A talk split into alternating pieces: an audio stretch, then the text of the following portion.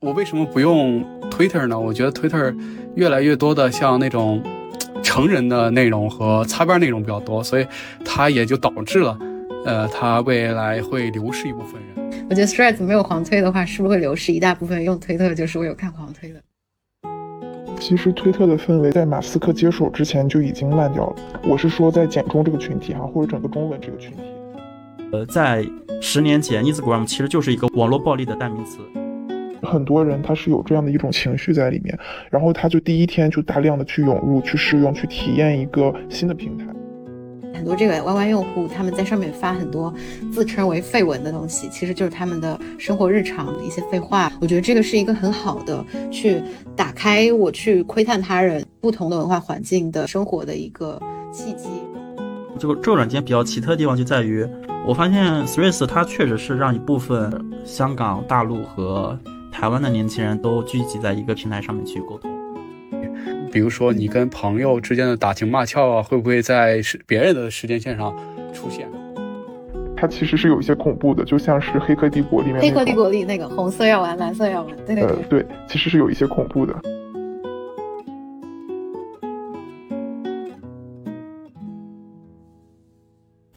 大家好，欢迎来到今天的碰撞 boom，我是 Coco。那今天呢，果冻和淘淘都不在，因为今天主题非常有意思，我们会来聊一个最近 Meta 新上线的一个社交应用，叫 Threads。因为淘淘跟果冻都在欧盟，欧盟还没有开放上架这一款应用，所以就由我一个人来和我请到了三位非常有意思的嘉宾一起来聊天。那嘉宾们先，大家先各自自我介绍一下。OK，谁先来？那我先来吧。大家嗨，大家好，我是不周。之前是做抖音运营的，然后现在是做全职 YouTuber。呃，Hello，大家好，呃，我是南哥，呃，是一个深度的极客用户，平常刷一刷极客，刷刷科技新闻。我的本职工作呢是一个国企的工程师，呃，主要是搞路桥方面的。Hello，大家好，我是 Tiger，我算是一个比较资深的互联网用户，网龄比较长，大概有二十多年。然后我目前的话呢，工作是做后端开发，目前是在北京。好好，嗯，然后我们四个 base 都是在中国，所以呃，我们用到这个 Meta 的应用，其实我们都是科学上网在用。啊，我们四个其实大家都没有见过，然后我传起来这个局的经历还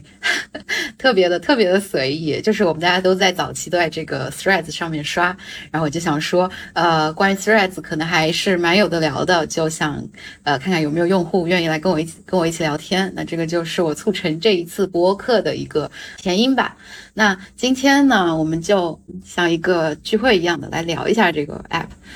首先给大家介绍一下这个 app 吧。这个 app 其实是一个是 Meta 盗版的一个 Twitter，它就是一个 Instagram 基于 Instagram 做的一个 Twitter，然后它是通过 Instagram 导流量导了差不多一个亿多的用户，然后跟 Twitter 其实在功能上没有任何的区别。嗯嗯嗯，对。然后它的 UI 其实会比 Twitter 稍微简洁一点，好看一点。然后我自己是觉得，可能它会大家都会比较嗯平和，不会有那么像推特这么多的政治内容吧。我我觉得可能就这两个 app，目前我使用下来最大的区别也就是这样子。嗯，其他的从功能性上来讲，其实跟推特基本上是一模一样的。我说一下我的看法，就是这个产品本身的话，我认为它是一个非常简单，呃，一个非常简陋，甚至在我看来，它可能只能称为一个 demo。就是它并不是一个有完整功能的一个应用，而且据我自己的观察的话，它这个应用应该是比较仓促的，包括它在后续的时间短短四五天内突破一亿用户，也是大大超出了他们本身的一个预期的。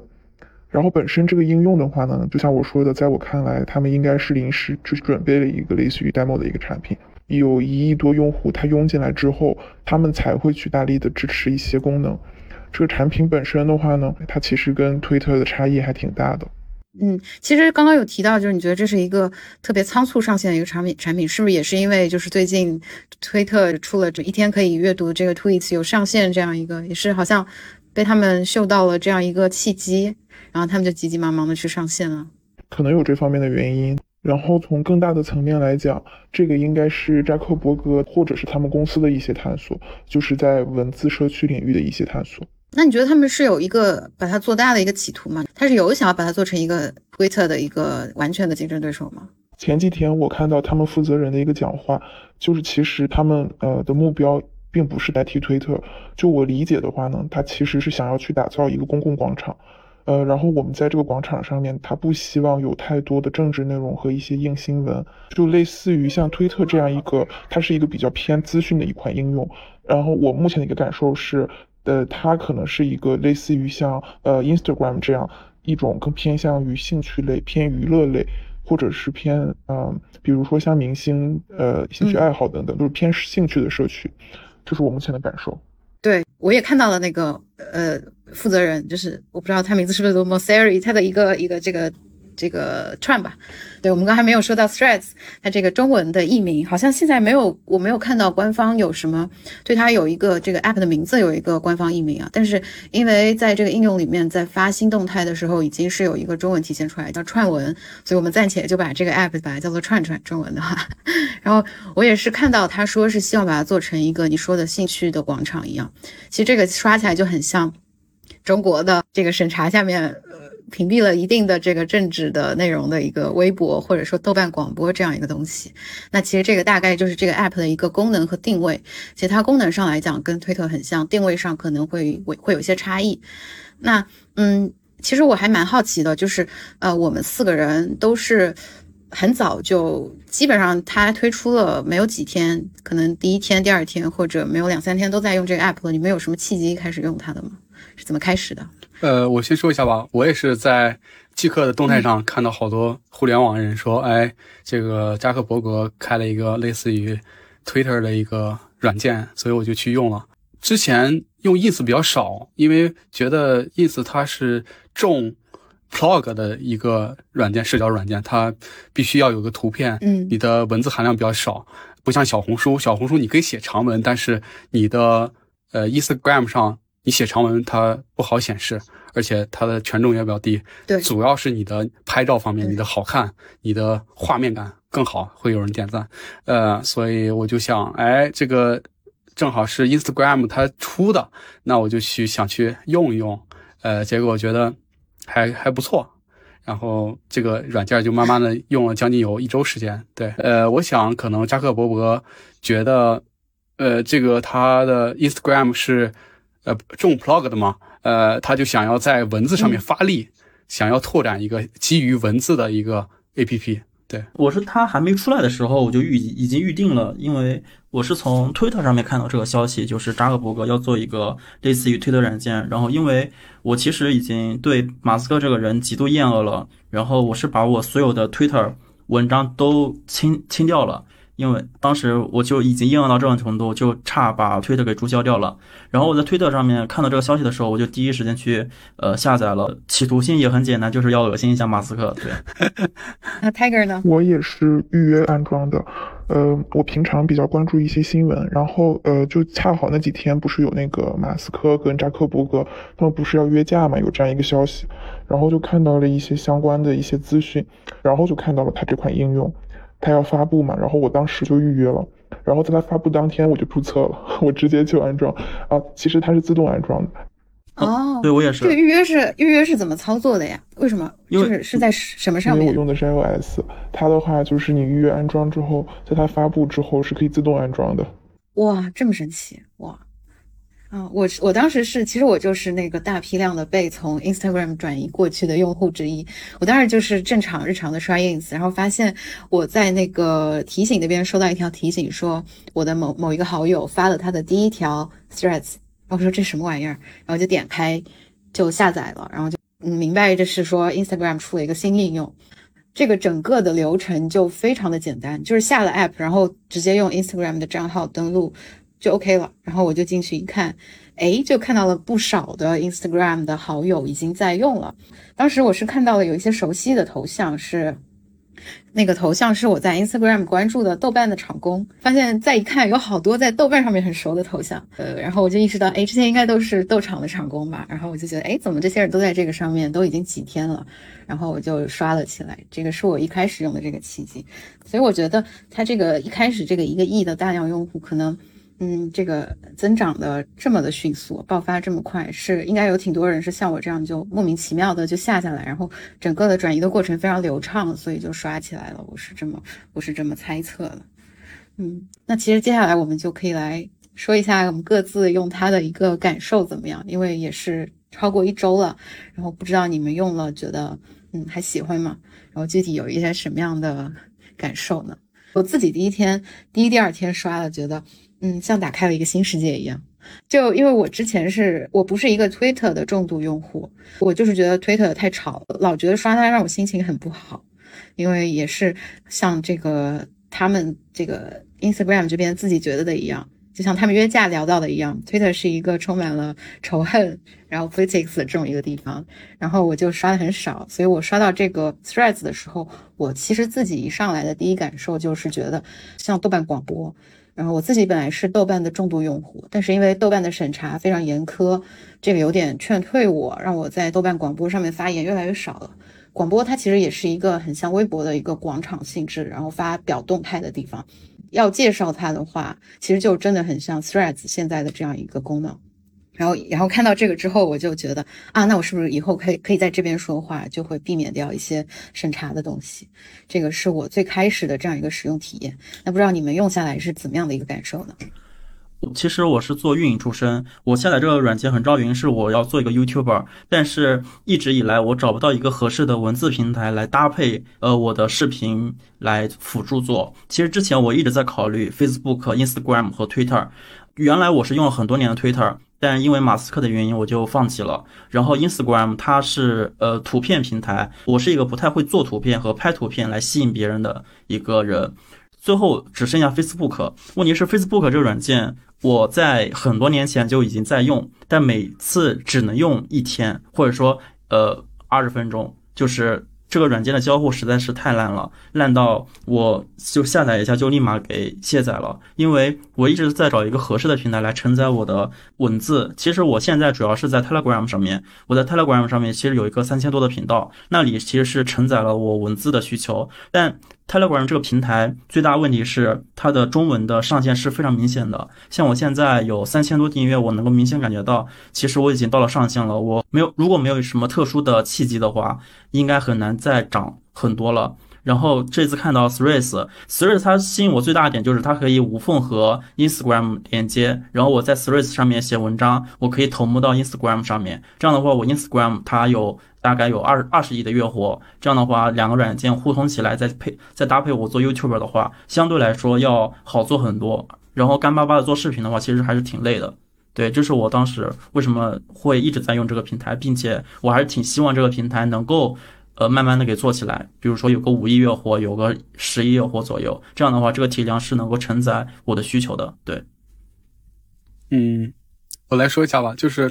呃，我觉得对比 Twitter 跟这个 Threads，我觉得 Threads 稍微好一点，呃，也不是说非常好，呃，因为我是一个重时间线的一个人，我特别喜欢即刻那个即时性比较强的。啊，比如说三分钟前、五分钟前，或者是一个小时之前的动态。但是像 Twitter 和 Threads 呢，它经常给我推送的四个小时之前的、十个小时之前的，然后要么就是转评赞比较多的，刷起来比较有压力。而且我觉得这个动态呢，时效性会给人一种呃跟平台能够互动的感觉，就是它已经发出来了，你在底下评论也好、点赞也好，两个人都在拿手机，这种互动性比较强，这样的我比较喜欢。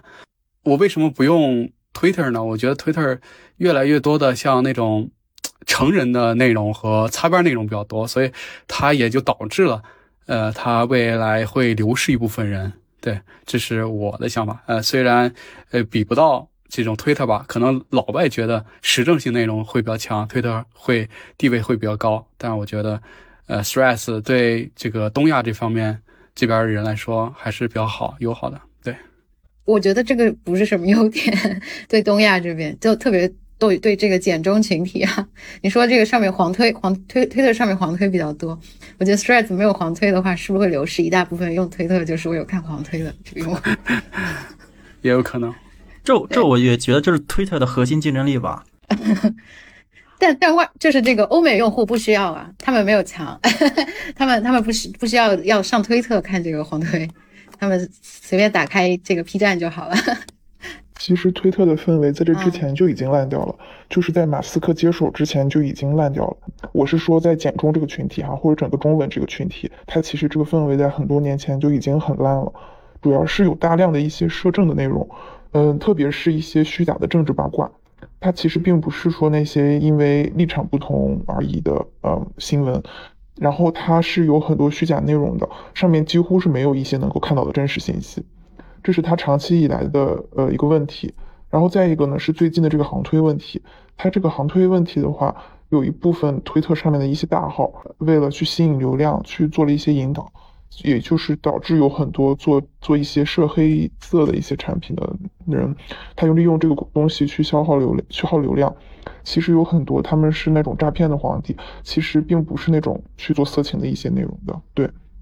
然后他他这个问题的话，因为去到官方，他这些问内容是没有任何治理的，也就导致现在几乎每一条你在推荐上面看到的一些比较热门的中文的推特推文下面全是这样一些内容。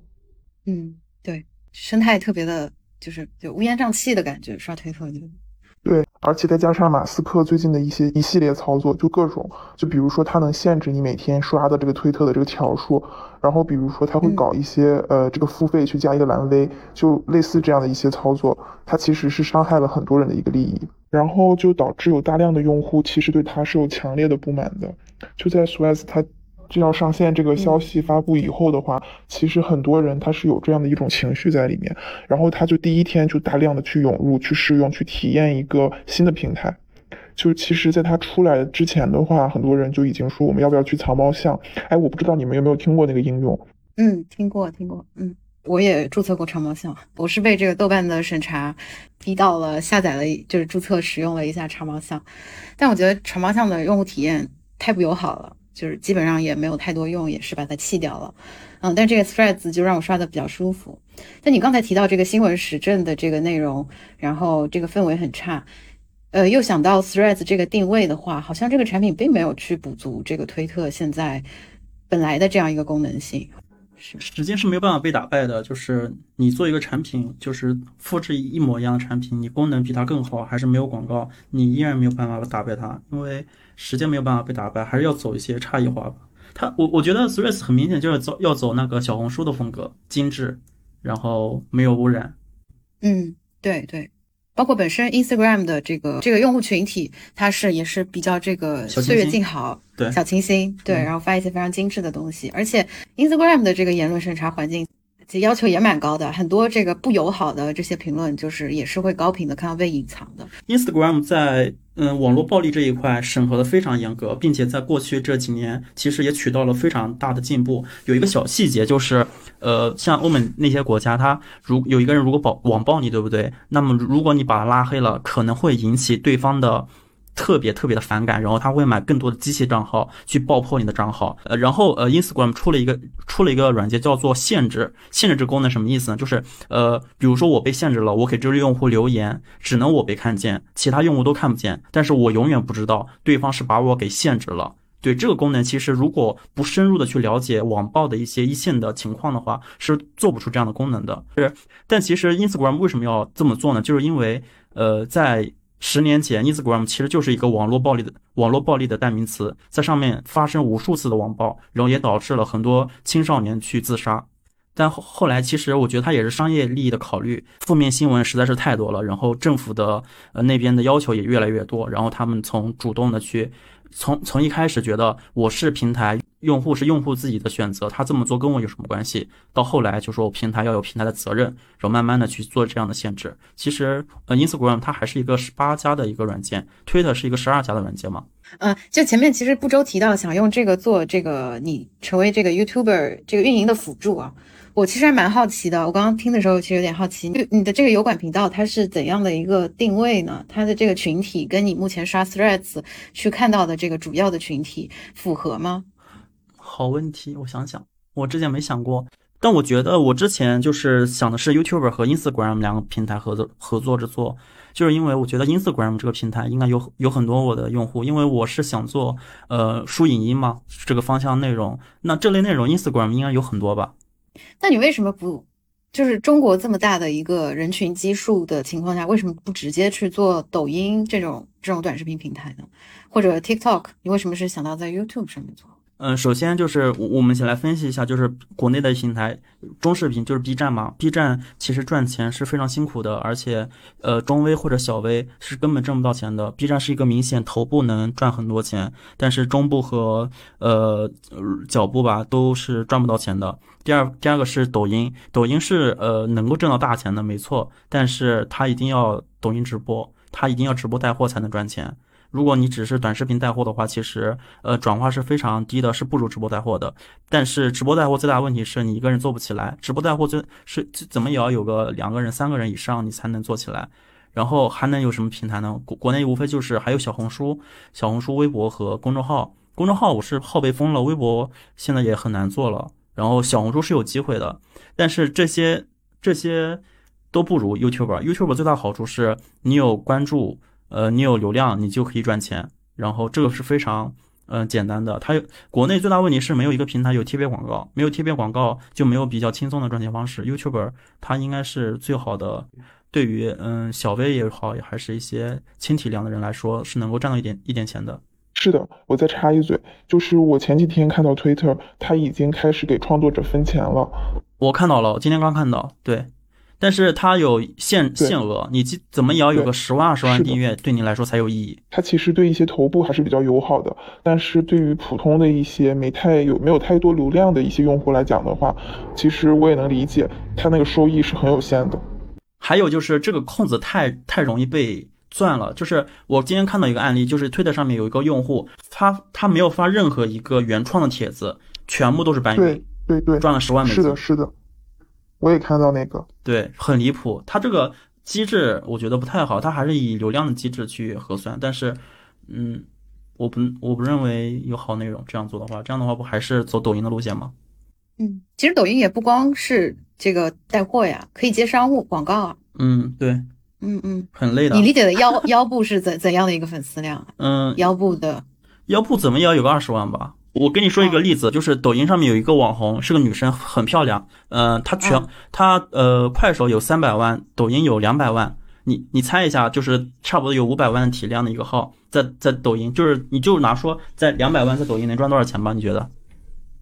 呃，你可以透露一下这个。嗯，他他的月收入一万不到。嗯，是不是很诧异？嗯，这个是不是得看这个视频近期的这个点赞、浏览、浏览量？呃，因为粉丝数不是特别能说明对这个视频的质量这个问题。没错，但这里最大问题是，它不同内容的博主，他们变现的能力其实差异是很大的，因为他们的群体、他们的受众是不一样的。对，那个那个女生是走擦边路线的，走擦边路线就一下子能吸引很多流量，但是这个流量没有办法转化。嗯嗯，对，其实我有认识一个，就我们之前播客邀请的一个嘉宾，北大那一期，他是一个抖音的知识类的博主吧，他是，呃，像做一点财经视频，然后也做一点这个书籍啊，然后一些知识分享的科普人文的。他目前在抖音应该是五十六万粉，然后据我跟他聊天获得信息，其实我觉得他这个商务的这个效果其实还是不错的。但但是你也说到了，如果是在油管做的话。你可能都不需要接商务，只要视频有一定的这个浏浏览量，贴片广告就会有一定的分成。我不知道这个是，呃，有这个差异还是都是一样的。我之前也跟一个 YouTuber 聊过，说一千的浏览量，贴片广告分成就能分到十刀。我说这个这么这么挣钱的吗？就是真的是这么挣钱吗？我我还有一个点啊，就是国内的平台的粉丝量其实是不能作数的，就是说，呃，能给你带来收入的粉丝才叫粉丝。如果这个粉丝不能给你带来任何的收益，那么平台就会给你灌流量，然后给你灌一十万，给你灌二十万，给你灌三十万，灌到最后一分钱不给你，然后给你灌三十万流量，然后月底跟给你结个工资，然后一千块钱。对，但是你在油管，他给你灌流量，他是真的要给你钱的。就是这个差异可能就体现在，呃，国内可能就是普遍，你不管去哪个平台，你哪怕你一百万、呃一千万的粉丝数和浏览量，你的结算。还是很低，但是国外是不一样的，油管啊，它的这个收益是完全跟着你的浏览量、你的呃点赞数、收藏数，或者是各种各样的这些评论量的来进行决策的。所以说，它这个油管的呃基创作基地非常好，呃，主要就是以创作者为中心，这才叫创作者为中心。你要是像国内这些平台，口口声声说以创作者为中心，但是他你不给他钱，就完全去去压榨，就没有意义。就这就要提到前一段播客比较，呃，聊的比较多的，比如说 B 站这个 UP 主停更潮，对，B 站 UP 对，为什么停更了？我的质量非常高，但是我得不到钱，我变不了现，平台也不给，你知道吗？叔叔也没办法，就这句话。对，对，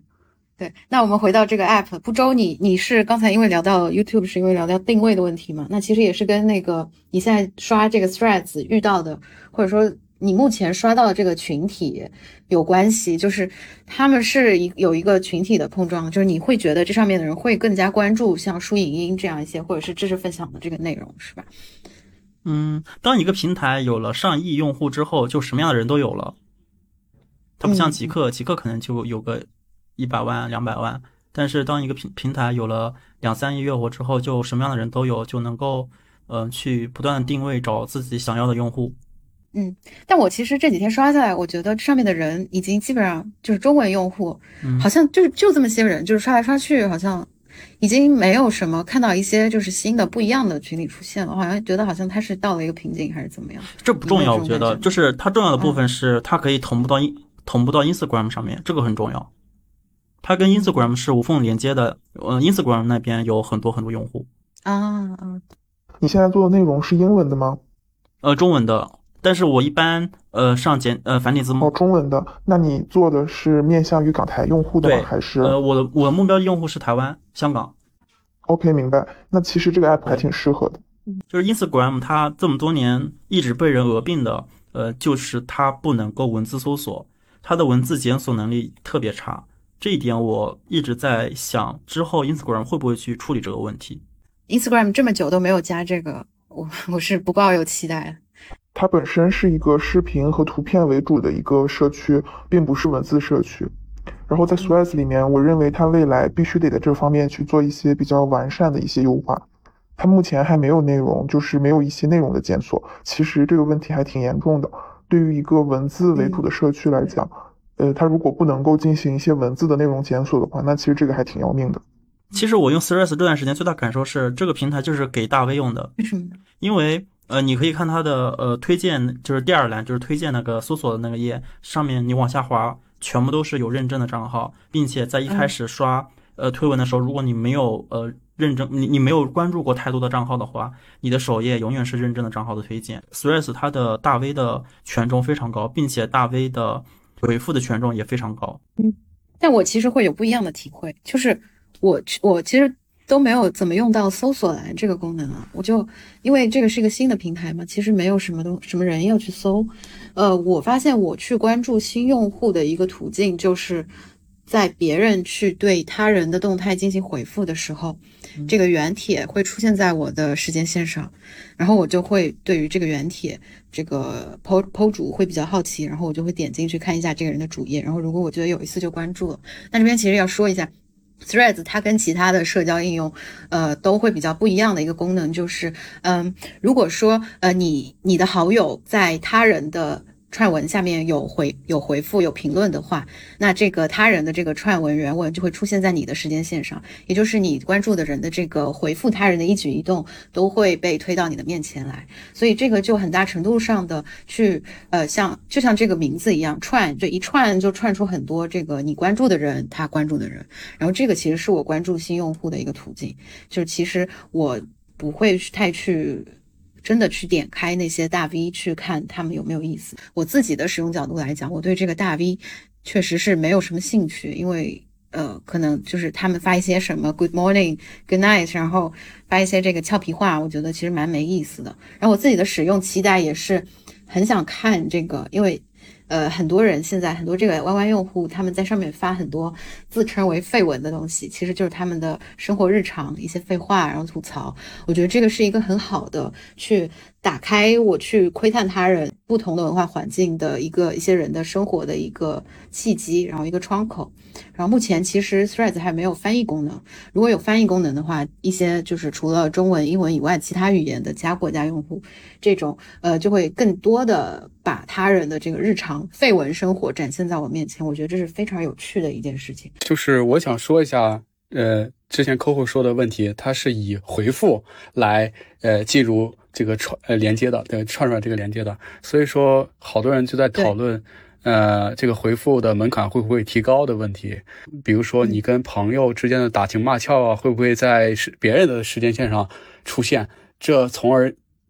影响到别人的观感，这也是一个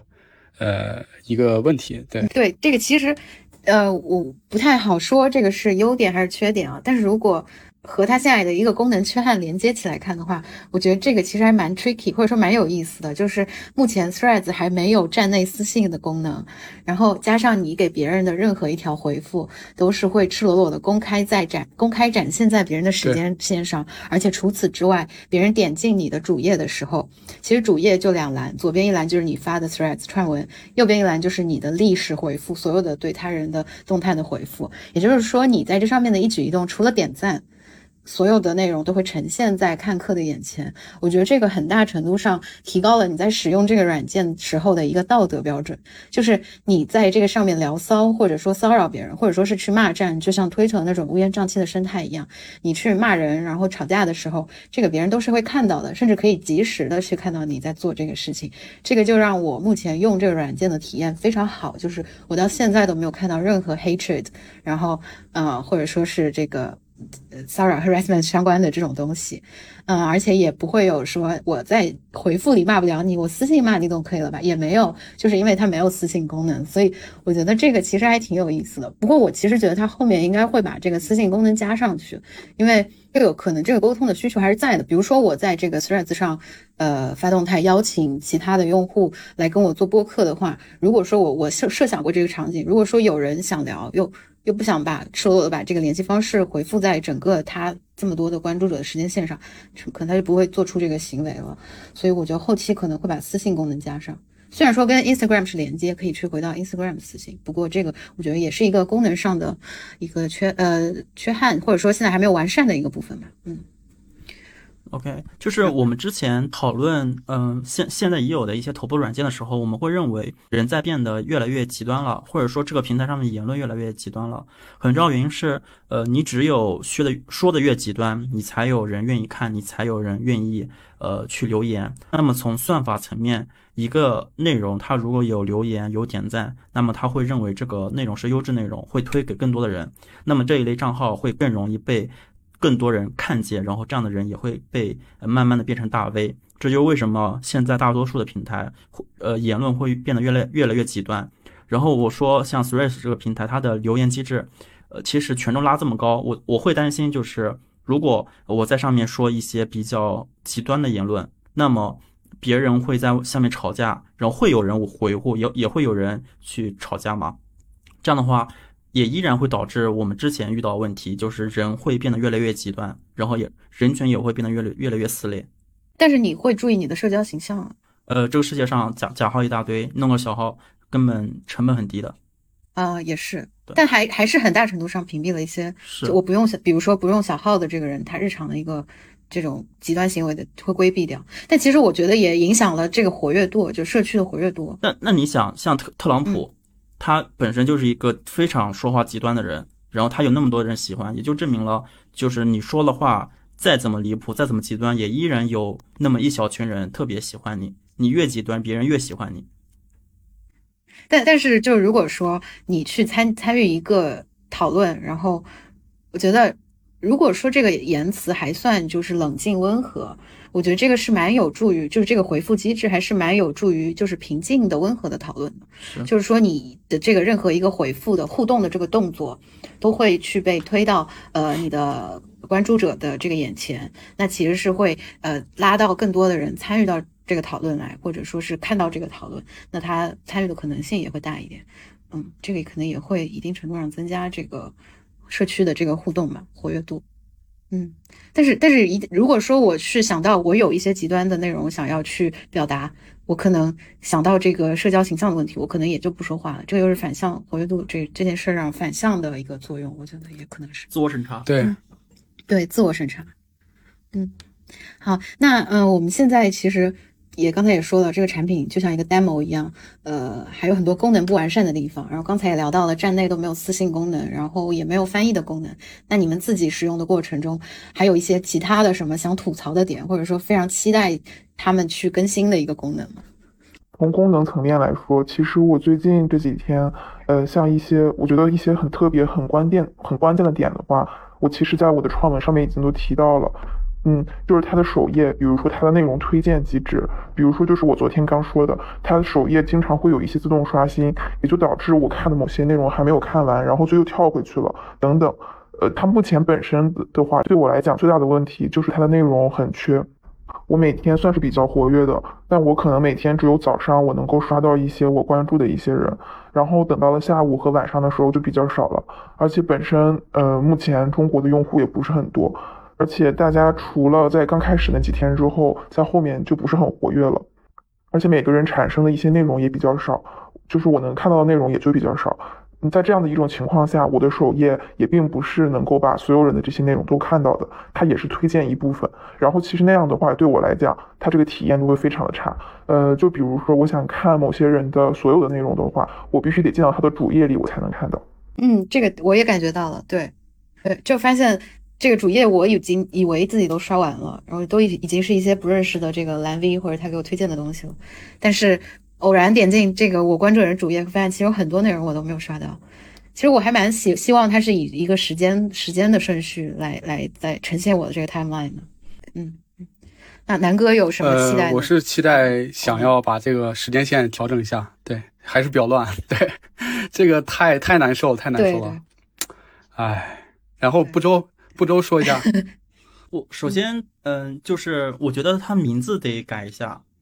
就是一个他把他现在是把那个账号是一个名称，然后但问题是那账号往往是一个乱码，然后而不是我们取的名字不能够当做那个名称，这样的话就是按照头像去识别一个人，而不是按照名称来识别一个人，这个会很麻烦，对。但是 Instagram 这么多年都是这个样子，那我觉得他们得改一改。对我我也不想看这一一串这个 ID 代码，对我也是刷了都不认识。刚刚 呃，刚刚你们说到一个问题，就是好像每个人都提到就是算法和呃时间顺序它的一个重要性。可是我慢慢会觉得，嗯，从公众号时代到现在的抖音时代，呃，好像人们越来越笃定了一件事情，就是大多数人就是不知道自己喜欢什么，然后。嗯，你们依然还坚持就是要看自己关注的内容，那么是不是点赞不够多，或者说转发不够多？他们没有把你喜欢内容推推荐给你，因为现在呃大多数人就是不知道自己喜欢什么。这样的话，你们还觉得这个新的平台依然要有一个时间的顺序吗？那时间顺序又不是说只给你推关注的人。其实你提到这个问题跟时间排序，我理解它并不相关。就是即使是按照时间排序的，它跟算法也并不冲突。是，只是现在这个内容是完全乱序的。对，呃，对，而且其实我觉得是呢，就是按照时间倒序看我订阅的人的一个内容，然后再由一个算法推荐我，呃，我可以去发现更多我感兴趣的内容。我觉得这两个如果是并存的，对我来讲就是比较完美的。哦，我知道这两个功能区其实它可以分开，它不是一个就是合并的揉杂糅的一个时间线。对，其实其实我有说到豆瓣其实就是这样分开的。豆瓣 app 的主页，你关注的人它是按照时间的顺序推给你的，但它旁边它有另一个就是动态栏，那上面就全都不是你关注的，然后就是豆瓣想要推给你的一些推荐的内容。你这么说不就是即刻吗？即刻有一个 时间线，然后旁边有个推荐，对的。其实这个它是很多应用的一个标配了。嗯，就是基于我们刚才聊的内容啊，就是对于一个社交的产品，你们是自己会有一个怎怎么样的期待？会期待一个怎么样的产品呢？我简单说一下，我想到哪就说到哪了。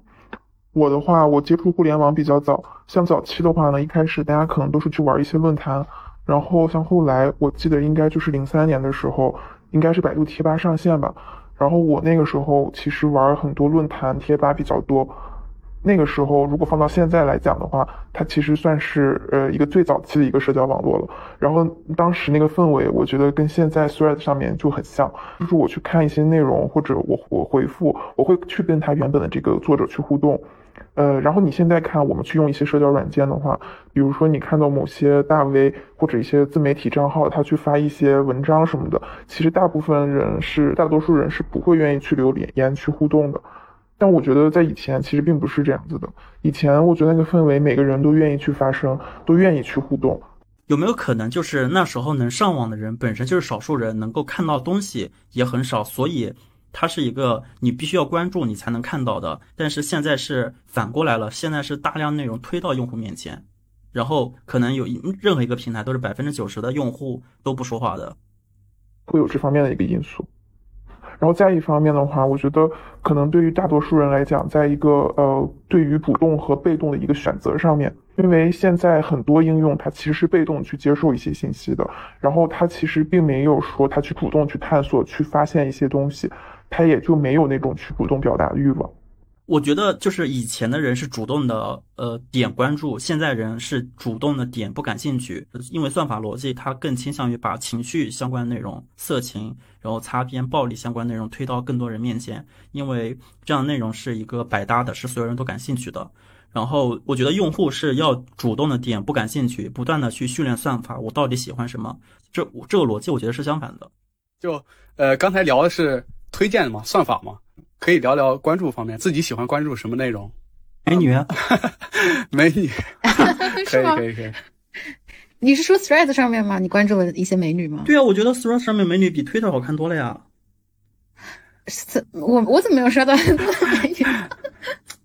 是是那个是就是穿的很清凉的美女，还是说那些日常发自拍的美女？我觉得是那些穿日常的美女就很好看啊。对，当然也有一些穿的很清凉的。嗯。啊，我我刷到的这个发自拍的很少哎，我是我训练出来的吗？对你训练算法的训练的不够多，要多。我其实刷掉了，就是我屏蔽不看掉了很多的裸男，我不知道为什么，是不是给我推 哦这个内容我推荐了很多裸男？这个 这个我也看到了，这个我也看到了，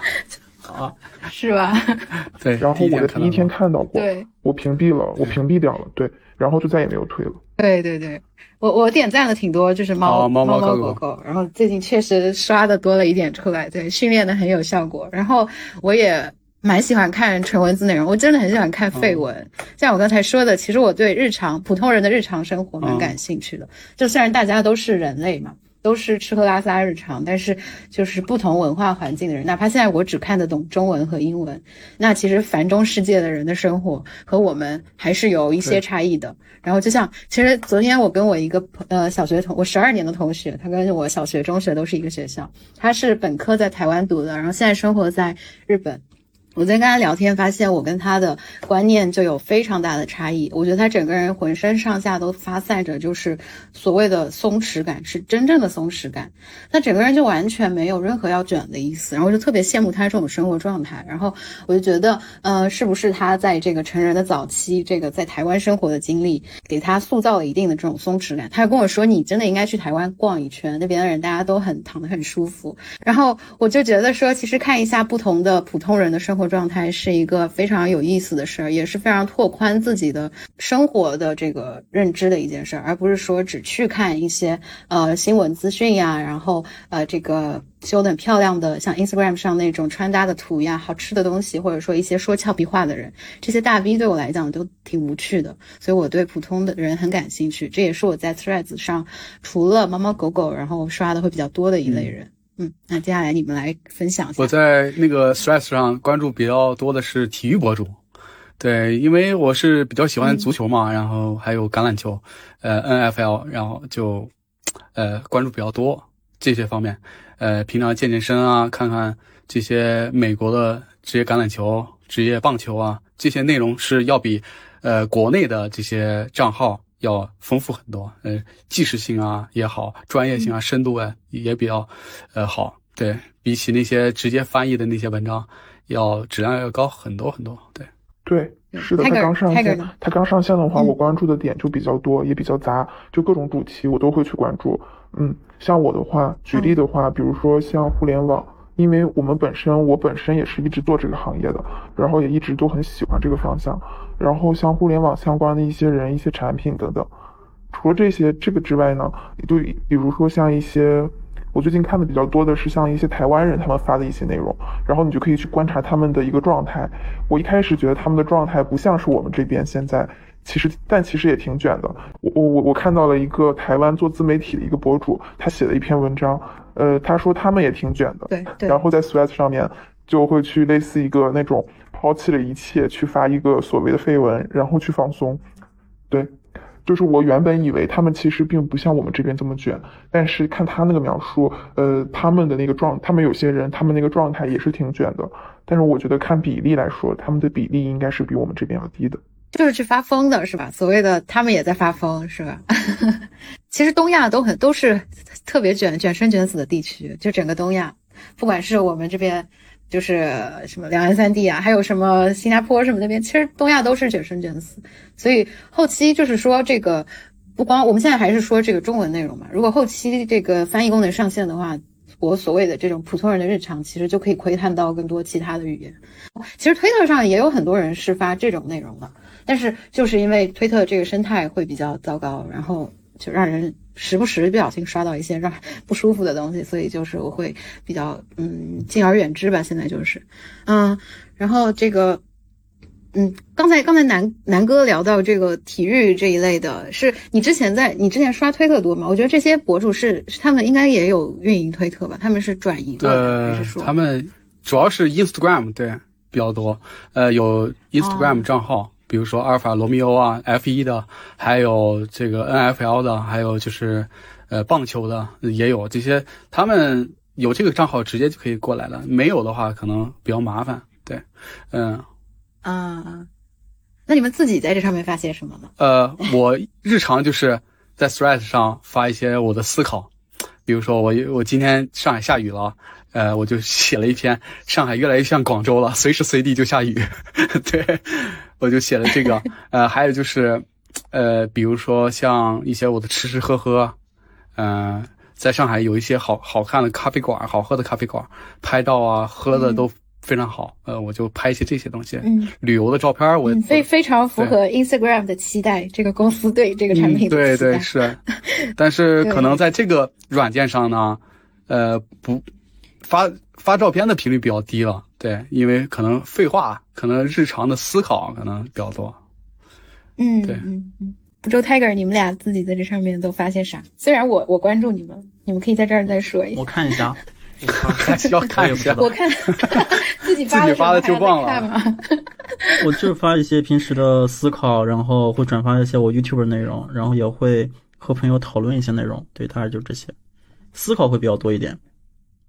然后还发了一些我看的电影啊、书籍什么的。啊，也可以。嗯，对。哦，对我我用这个软件的时候，我发现啊，这个这个软件比较奇特的地方就在于，我发现 Threads 它确实是让一部分就是。香港、大陆和台湾的年轻人都聚集在一个平台上面去沟通，这个我还挺期待。就是未来如果这个平台有见证的话，看看这三个平三个呃地方的年轻人是怎么去讨论问题的。因为上一次有这样的机会是在 Clubhouse，Clubhouse 当时有一个呃房间叫做两岸三地大乱聊，那个房间我听了蛮久的。当时我感受就是，就三三方的人会不断的去讲自己的看法和和自己在各个地方生活方式。然后我在想，这这个平台上会不会有这样的一个机会，让三三三方的年轻人多一点交流吧？对我最近也有，最近这几天是也看到了，就是大家都比较理性平和的这个两岸两岸的年轻人的交流，就繁中跟简中在非常愉快的，然后没有任何 hatred 的这这种交流，我觉得这个氛围特别好。我不知道现在 Clubhouse 怎么样了，就凉掉，完全凉了吗？嗯，凉了。好吧，我我其实我希望 Threads 可以长存，不要凉掉。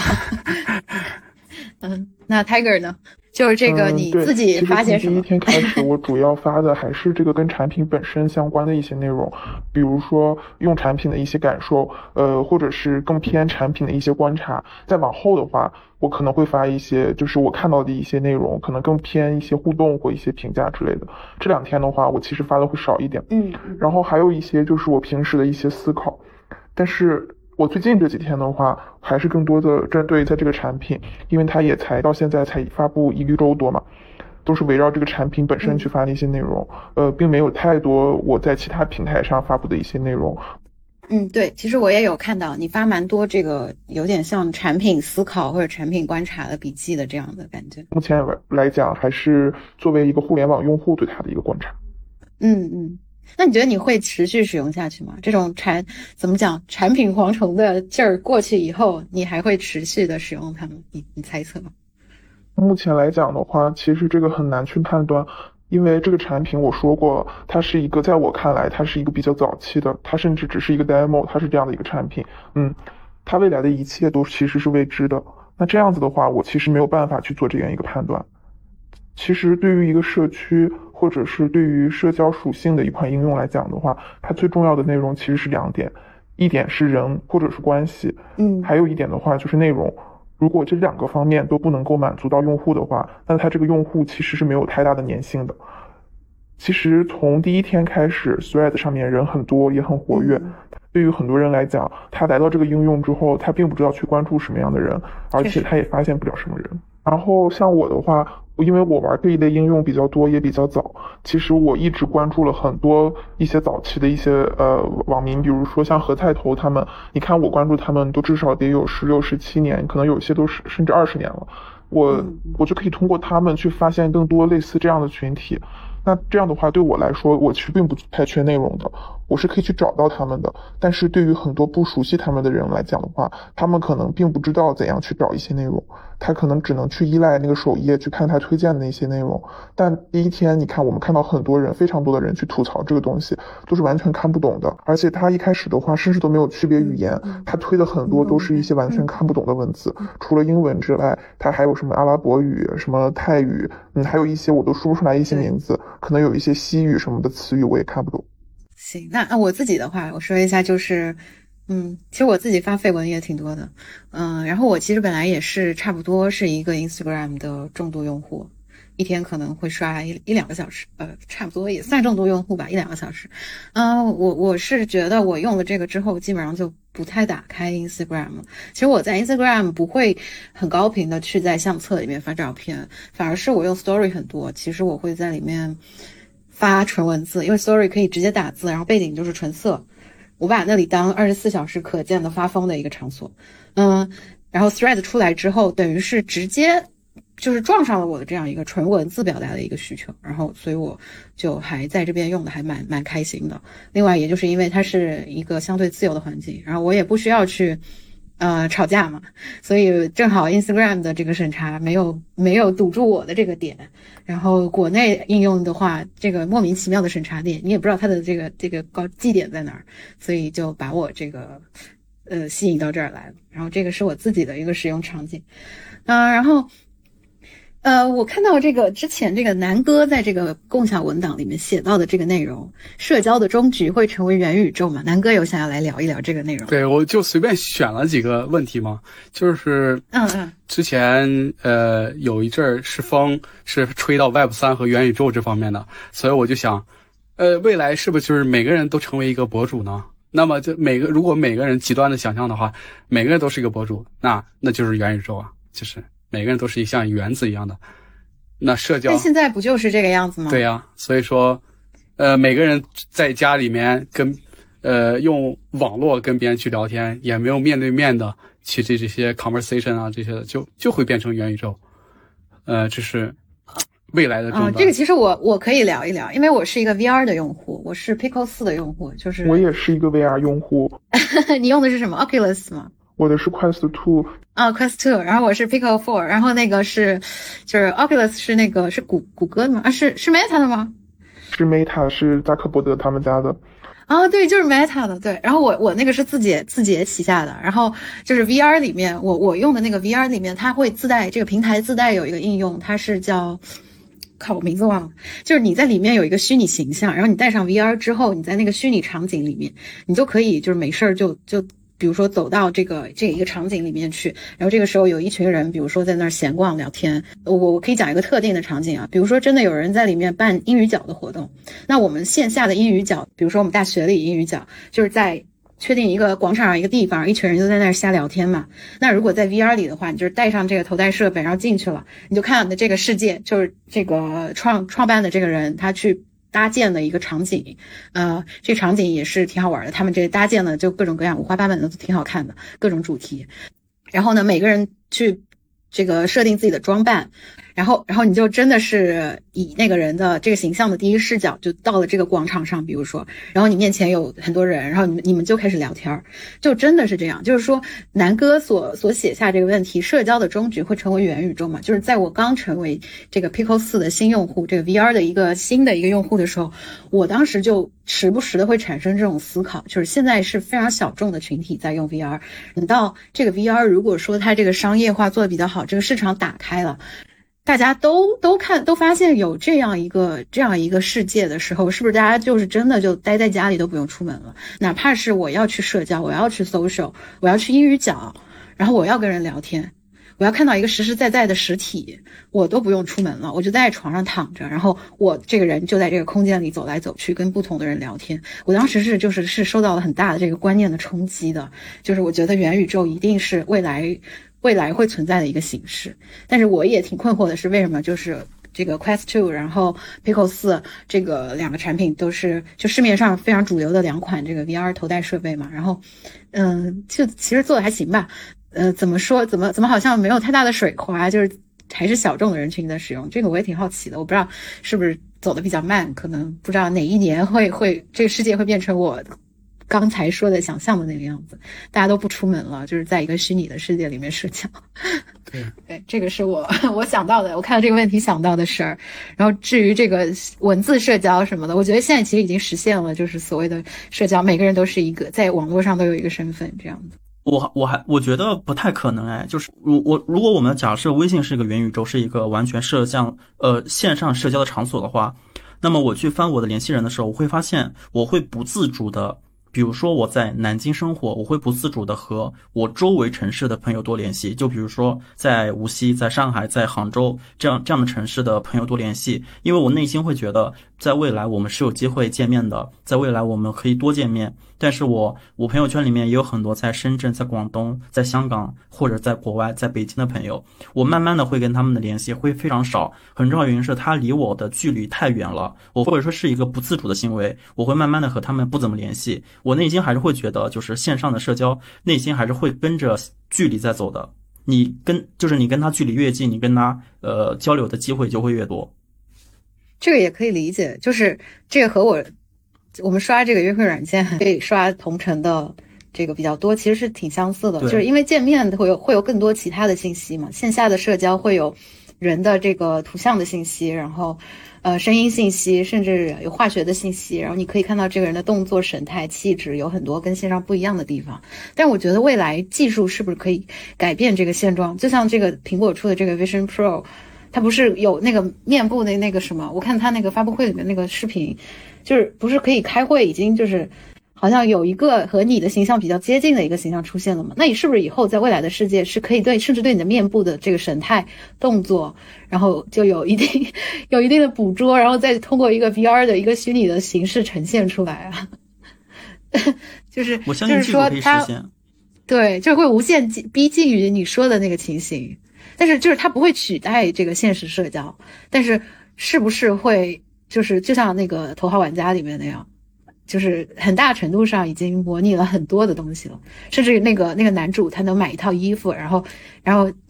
那个触感跳舞，他跟女主跳舞，女主摸他身体的那种触感都会在那个外设上面体现出来，就是这是对未来的可能的一个期待。首先，我觉得这个其实我一直都以来都不是很看好元宇宙的它的这样一些概念，因为它其实是有些脱离现实的，嗯。我觉得它这样一个，无论是就这个产品本身来说，还是它的体验来说，还是说他们能给我们带来什么，我觉得它作为我们现实的一个补充，其实是一个很好的一个创意也好，一个形式也好。但是如果说把它作为替代我们现实的一个东西的话，我认为它肯定实现不了的。它肯定不能说不是说去代替我们目前的一个社交，呃，或或者是我们去在现实里面去做一些事情。它作为一个补充的话，比如说我们一些远程会议。或者是一些我其实有体验过的，就是去看一些视频，它会有那种真的有那种身临其境的感觉，就好像我去到一个地方旅游一样。我觉得像这样一个场景，它其实是很棒的一个场景，而且它体验也很真实。但你如果说我要把它作为我每天都用这种方式去生活或者去活着的话，那我是不愿意的。它其实是有一些恐怖的，就像是《黑客帝国》里面黑客帝国里那个红色药丸，蓝色药丸，那个呃，对，其实是有一些恐怖的，对这样对，确实，缸中之岛 这种感觉。对，好，那这个今天我们其实聊那么多，最后甚至还聊到了这个社交啊，社交的需求啊，然后这个元宇宙，然后未来社交可能的呈现形式这么多，然后还是回到这个 app 的话，我们今天其实还是聊了蛮多东西的，然后也是特别开心能够邀请到在这个上面最早刷这个 app 认识的一这个三位特别有趣的这个用户，南哥、不周，然后还有 Tiger。待会儿就是我后期写文案的时候会把你们的，因为我们一开始那个自我介绍忘记说了嘛，我写文案把你们的 ID 写上去，给大家涨一波粉。可以可以可以，对，OK，